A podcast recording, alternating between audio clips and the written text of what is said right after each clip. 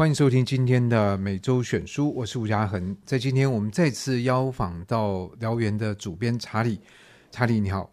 呃，嘉恒你好，各位听众朋友，大家好，好久不见。哎，对，有一段时间了。那不过你持续出书，然后也持续就是受到关注。那今天要介绍的，这是出版了一个月的书。对，嗯，叫做《装甲先锋》。对对对。也听说反应还不错，对，反应还不错啊！恭喜恭喜！对对对，快要加印了哦，真的啊，快要再版，那蛮，所以这意味着在你的所耕耘的这个战争书的这个领域里面，嗯、是有相当的读者。对，以前我们有一段很长时间很少会有装甲兵的的书籍，为什么？诶，不晓得，可能大家会觉得飞机比较那个，对，飞机会比较比较红吧，而大家觉得飞机也比较流行主流啦，会比较多人想看。那装甲是比较少人看，那我们尝试出，已经出到了第三本，跟装甲有关的，然后我发现我们的读者的反应都不错，而且你的书都蛮厚的，对，刚好都很厚，对，但是就是说这样的读者事实上是对于这种长篇的或者是相当详尽的叙事是可以吃的，可以接受的，对，因为我们有一些读者好快啊、哦，我我书出来。他第三天要跟说，我看完了。我说怎么会看这么快、啊？我搞了这么久的书，你三天把它吃光？这个没，这就跟做菜有有时候，你做一道菜花很久时间，对对对对，两三口吃完了，吃完了。对，不过这也就是呃，当然这个书长，我觉得常常不是需要关切的。嗯，就写的好不好，就像电影，有些电影那个长度不是问题，好看的话你就觉得。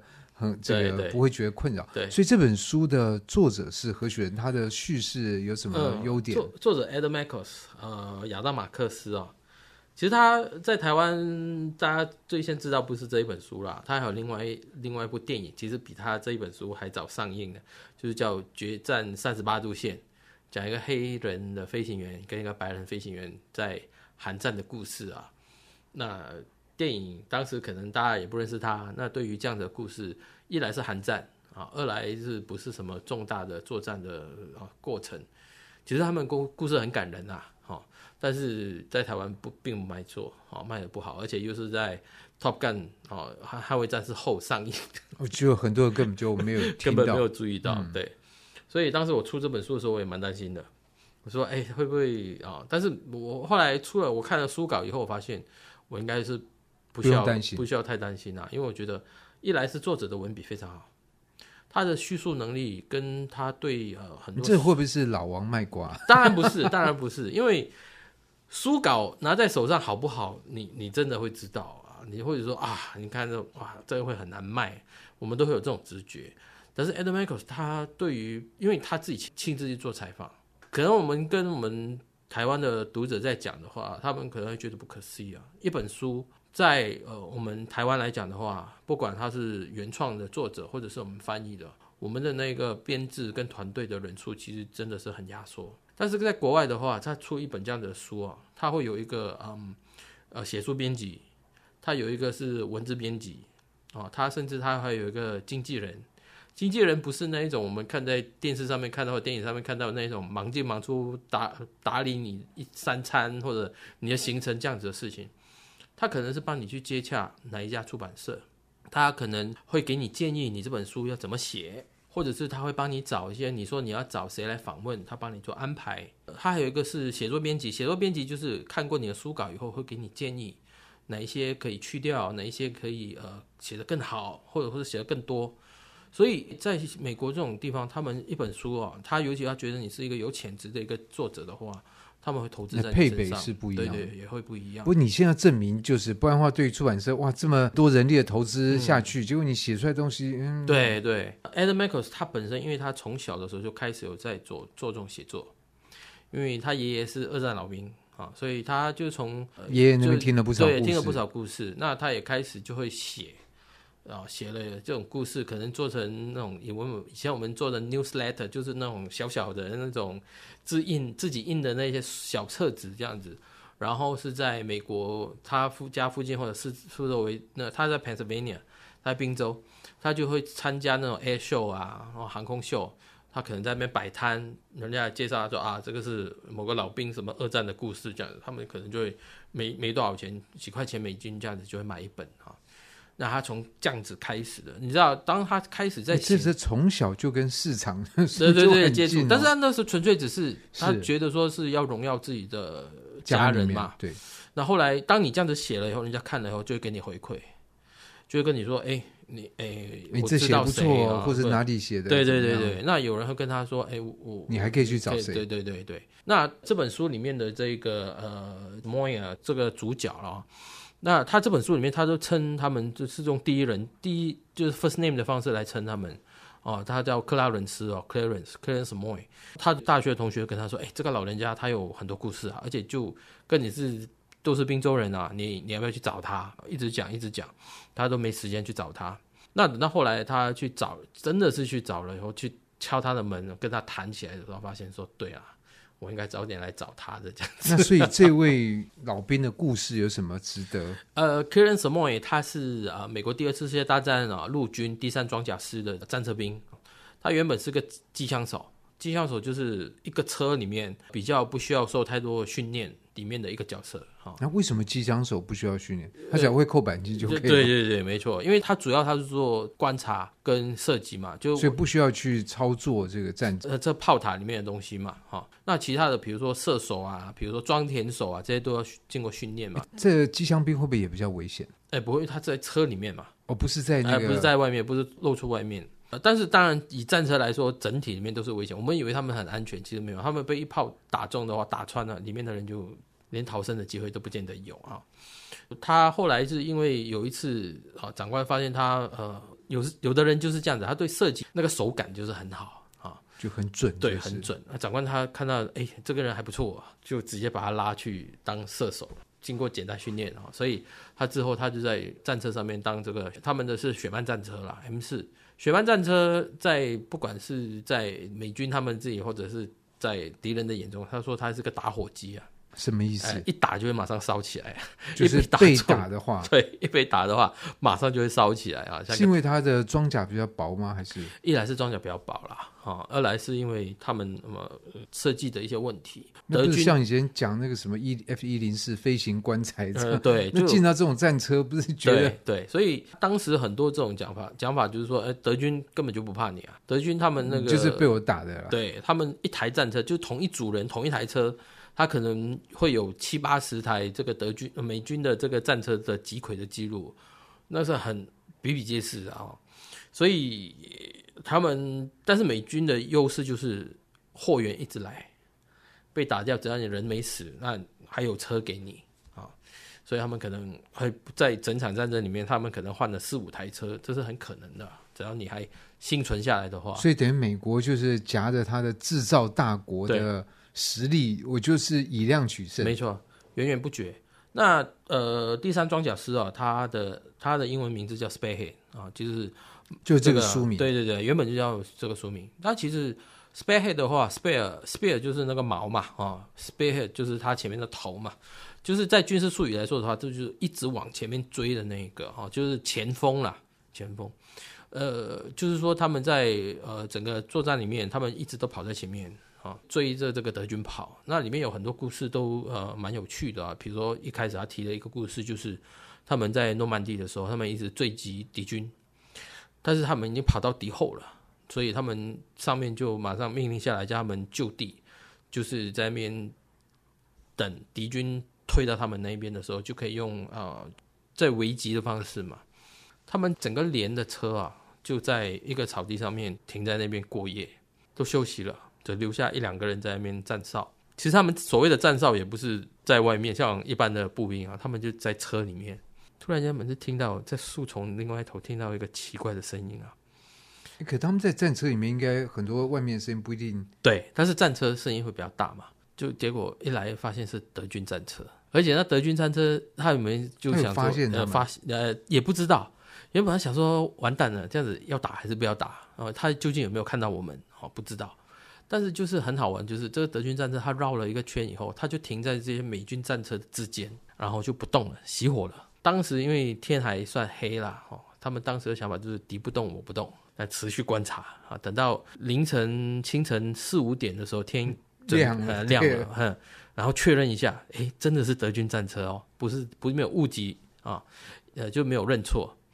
但是一直都没反应，他们美美军这边也没开火，所以他们车长就按耐不住了，你等了好几个小时了，就跑过去把车子打开，没人。那人呢？不不晓得 哦，诸如此类这种战场上面这些小故事啊，这不可思议、啊，不可思议。对，不知道对。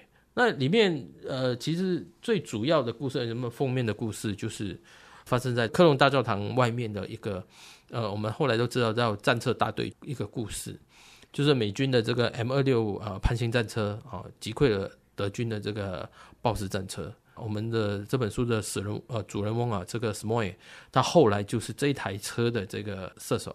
所以这个战役是发生在什么时候？这场作战一九四五年初的时候。那等于说，已经诺曼底登陆之后，登陆之后往东来推进。呃、对对对，当时呃，图书部之一都打完了，然后一直往德国本土去追击。对，等于已经打到了克隆，嗯、那就是在莱茵河这等于说德莱茵河边的边界。没错没错，哎，你所以再打下去的话，那就往柏林那边推进。对对，所以当时德军已经是都一直往后面退了。嗯、不过这讲到你刚刚提到很多军事的书籍或者是电影。嗯会不会卖座？其中一个关键因素，我想就是他所设定的、挑选的这个战役本身有没有名。你说像诺曼底为什么这么多人写？就是因为大家就算二战都不知道打了多少战役，但是诺曼底名声太大，没错。对，所以选这个就感觉好像至少大家会比较熟悉。哎，那如果你选一个战役啊，大家哎，这什么什么地方，什么什么都打不知道。其实这克隆这个大家都看过影片，但是他不知道里面的那个士兵里面的故事。我觉得这个才是大家会觉得说，哎，我想看看他。所以这本书讲的就是当中里面那一个故事。那这个战役本身的重要性在哪里？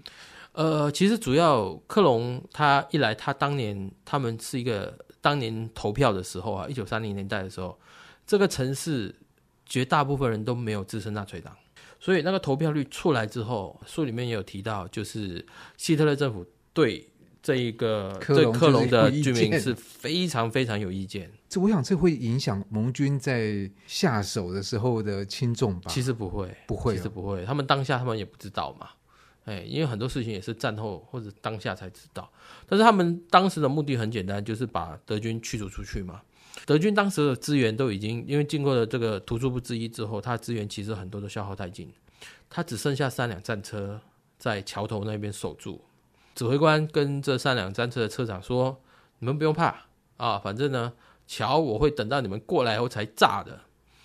但是跨越了莱茵河，河的那条桥上，就是呃科隆大教堂后面那条桥。但是没过多久啊，当他们都准备进入阵地，哈、啊，看到美军过来了以后啊，就听到轰隆一声啊，桥就被炸断了。所以美军已经过来了，美军已经过来了，但是德军那几个留守的还没退回去啊。”啊，就被炸掉了，所以这多少也影响到他们的这个抵抗意志啊。但是你说全部人都都没抵抗也不是，还是会有。呃，比如说里面他还提到一些装甲呃步兵的他们的故事嘛，其中有一个主角，那他有两位同袍就是被狙击手给击毙的啊，呃，一个接一个接去一直做巷战的时候就面对这样的问题。战车兵也是有被击击啊，就是他们有战车被打。打掉的啊，等等，就是因为这样子，他们 M 四就一直不是德军的战车对手嘛，所以他们才会在整个特遣队里面，当时的秘密武器就是这个 M 这个 M 二六潘兴战车。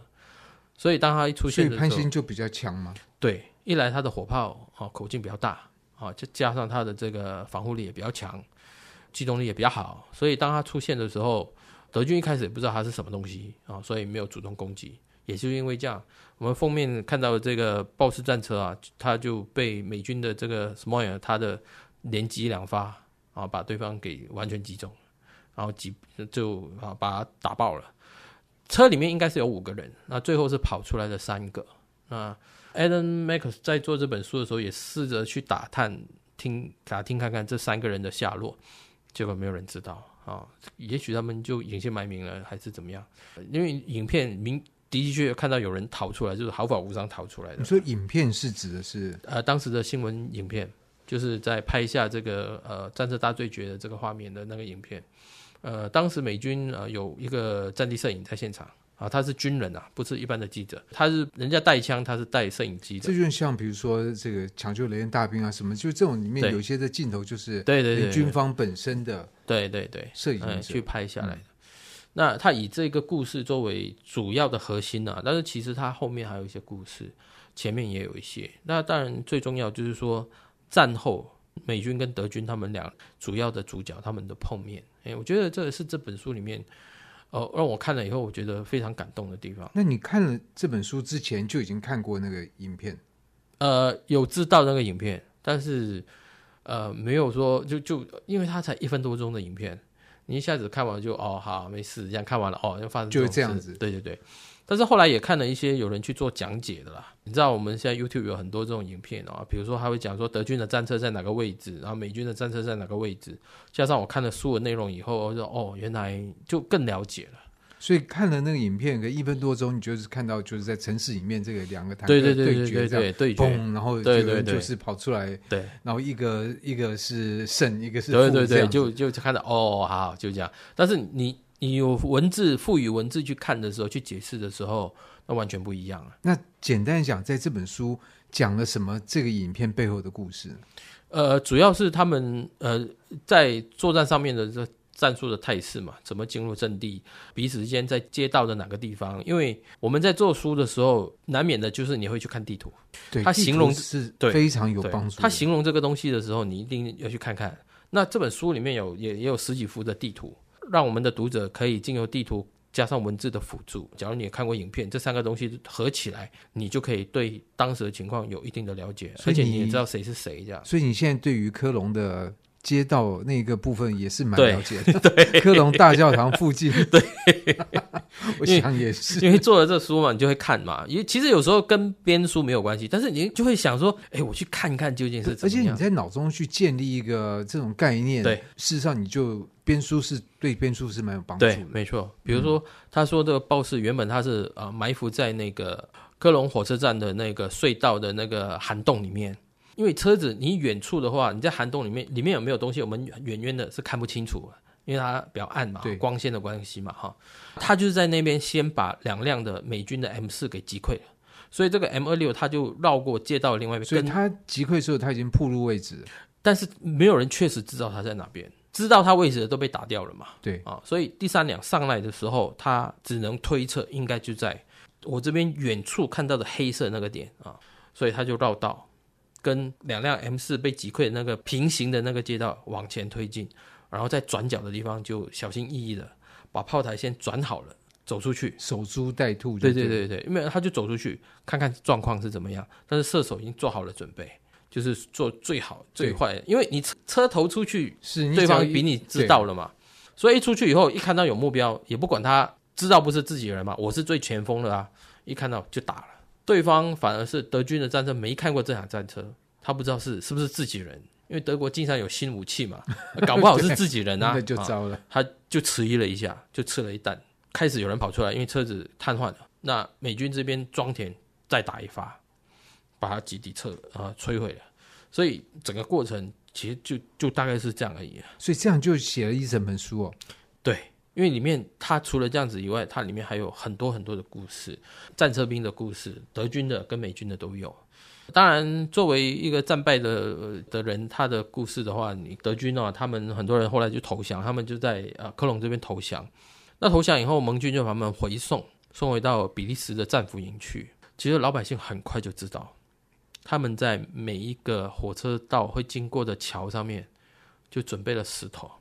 那因为这战俘他们的那个火车啊是没有盖顶的，他不能让你在里面，它一定是开顶的，这样子卫兵才看得到嘛，哈，比较安全嘛，啊，结果就被砸，老百姓就用石头砸砸他们，而且而且也的确有人被砸死了，因为火车不会停啊，卫兵也不会，你说有人受伤，他也不可能走进去啊，啊，而且也不知道谁丢的，对对对对对，就从上面往下丢嘛，嗯，诸如此类这种故事啊，你看了觉得有点心酸呐。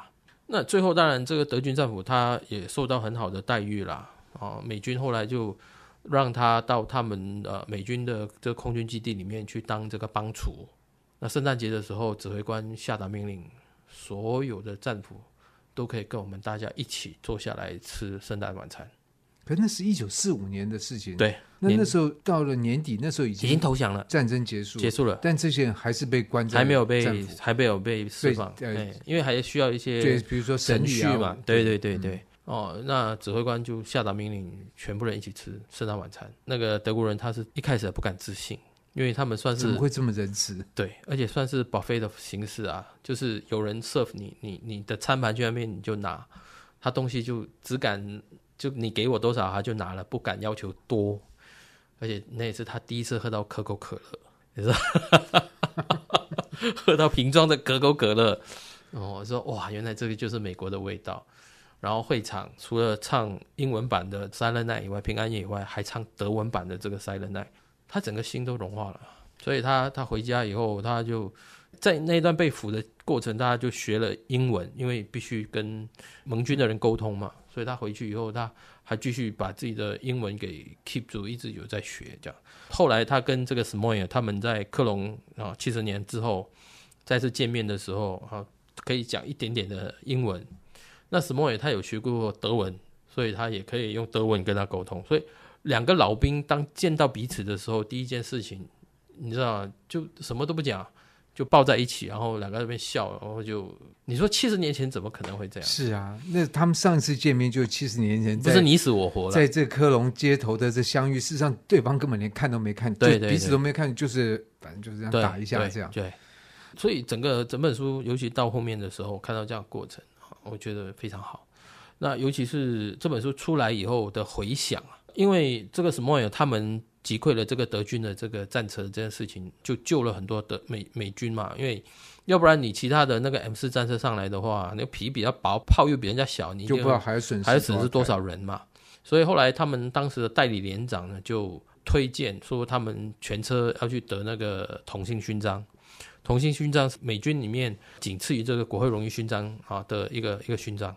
不过他们得这勋章是不是跟有那段影片有关系？因为你让人家实际看到哦，他们就是在这样的。诶，他们在现场的没没没看到影片啊，当时影片还没有。我说在之后啊，对，之后你就可以评估说，哦，哦，他们对，当然可以，当然可以。但是因为那个是代理连连长的推荐嘛。啊，连长休假回来以后，因为对于 Smoyer 呃，后来打完仗以后还还没和平了，就是他们占领了科隆的时候啊，对于他有一些表现不是很满意，就把 把这个推荐给给拉掉了。一直到这本书出来了以后，美国陆军补发嘛，补发，然后然后在对，然后在 DC 的那个二战纪念碑那边纪念馆那边重新颁发这个勋章给他，而且事先没有跟他讲。他以为他只是去参加另外一个签书会，因为作者都会帮他安排嘛，要去听，只是跟他说要去五角大厦那边要办签书会，啊，就去了。哦，结果把他带到那边以后，有两个现役的军官来宣读总统的这个褒奖令。你这个等下在那边心脏病会发作，真的，我是不晓得，那时候已经九十几岁了。对啊，九十七还是九十六岁啊？那所以这个勋章他拿到了，对，非常激动。非常激动，但是他说他不是为自己拿的，他是为那些不能回来的，然后或者是回来了，但是他们迷失自己。他指的是那些得到 PTSD 的那些老兵了。他说他这个是为他们而领的这个勋章，因为光不是给他，他是颁发给全车的人，那全车五个人，他是最后一个还在世的。所以说起来，就这本书的写作还促成后面的这些事情的发展。嗯、对，对，我觉得这就是对于作者来讲，他好像也得了一个勋章一样。对，而且当你怎么会你写这书的时候，你你没有预想到我是为了要去做这件事情。对，而且这本书也受到很多的这个美国民众的，他们英文常说 inspire，就是启发了他们嘛，哈，或者受到这本书而感动嘛。尤其是他到美国各地去签书啊，你会看到有很多更年龄层的人来，你看到有老兵来，然后会有一些博物馆特地的把他当年服役过的同一型的战车开到现场去，让他坐上车去，可以动的那些就就去游街，他就站在车上，然后一直对车街上的人。有时候这样会不会反而觉得哇，这个车又勾起他的回忆？欸、不一定是好的，对，对，也不晓得啊。但是反而是他在车上当下就大家就好像小型的游街啦。呃，每一个民族在那边跟他鼓掌啊、挥手啊，哇，看到他就觉得很开心啊。而且这种不光是来自啊陆军啊，因为有一次他们安排到啊 DC 的这个海军司令部去啊参访签书，那海军的那个现役的官兵全部站在那边，然后跟拍手啊欢迎他。你就觉得说，在美国这种老兵的这个受尊敬的文化是一这个传统啊，是一直存在的。而且有几年前我们还会说，一战的老兵好像都已经全部都死光了吧？那现在就轮到这些二战的老兵了，对。对因为这两次大战之间只隔了这十几年，所以这个如果一战是这样状况，过十几年真的就是轮到，到二战了。呃，对二战，对对，然后接下来就是韩战，对啊，然 后越战。对，那史默友他就是九十九岁过世嘛，他在我们书出版前的半年，他在二零二二年底的时候。你说中文版出版？对，中文版。对，那时候听到我说哇。怎么没有早一点知道这本书？对，这个有时候都很难讲。我想每本书有它的命运，不过至少我觉得透过。原来这本书的这个作者的写作，然后透过燎原的出版，然后在中文版可以跟中文的读者见面，然后我们透过这样的一个书，等于说一方面对战争其中一个段落会有更多的了解，同时对战争的面貌，嗯、而且我觉得查理斯来节目里面都是很强调，就是说我你出这书不是为了要鼓吹要战争好，对啊，对，而是在这战争里面，其实它会展现非常非常多的面貌，而且几乎都是会发现说。在没有打仗之前，有些人就是好想打，嗯、但是对那些打过的人，他其实一点都不想打。对，对他会有另外一种在看待不同的看法。对，嗯、除此以外，因为这本书，我觉得当时觉得说，除了故事以外啊，觉得很重要以外，我想说，我们怎么样让更多的读者可以去留意到它？所以这本书你可以看到那个封面，其实我们专门找人画的。对，画的很逼真，很像那个 game 的。对对对，它是亚克力画。是我们台湾的一个呃刚大四毕业的一个啊美术系的一个学生，很棒哎！我觉得其实美术系就是要能够多有像这样的东西，就是说会让他们一方面有这个表现自己的机会，二方面跟这个社会大众可以有一些更多。那他笔名叫 Shan 啊，S A N 啊点系，他姓陈啊。其实我去参加他的，我去看他的这个毕业展的那个制作。他现场只有他一个跟画军事有关的，所以 我相信他同学看到这个同学应该有点怪啊，怎么会跟大家不一样？但是我们去看的话，我们觉得哎，还好画的很好，画的很不错。嗯，所以之后还会有更多的合作，呃，期待会有更多的合作。对，所以这封面当然也很重要，我觉得，但就是带给我们有一种好像呃一种召唤，好像你可以透过这个书。的文字把我们带回到某些身临其境的这种感受，对，没错，对，而且在今天节目里面，你看这个查理讲的特别的久哈，然后 对我希望就是你这样分享，可以让更多的人对这本书产生兴趣，然后进而阅读它，嗯、才不会辜负你在这边介绍这本书，不会不会，口沫。其实我们大家对一本书啊，其实我们编辑啊，对一本书啊，每一个人都有自己的爱啊，真的。对，那你做下去，你真的越做越爱，你从第一时间你会想签下来的时候，就对他有爱了。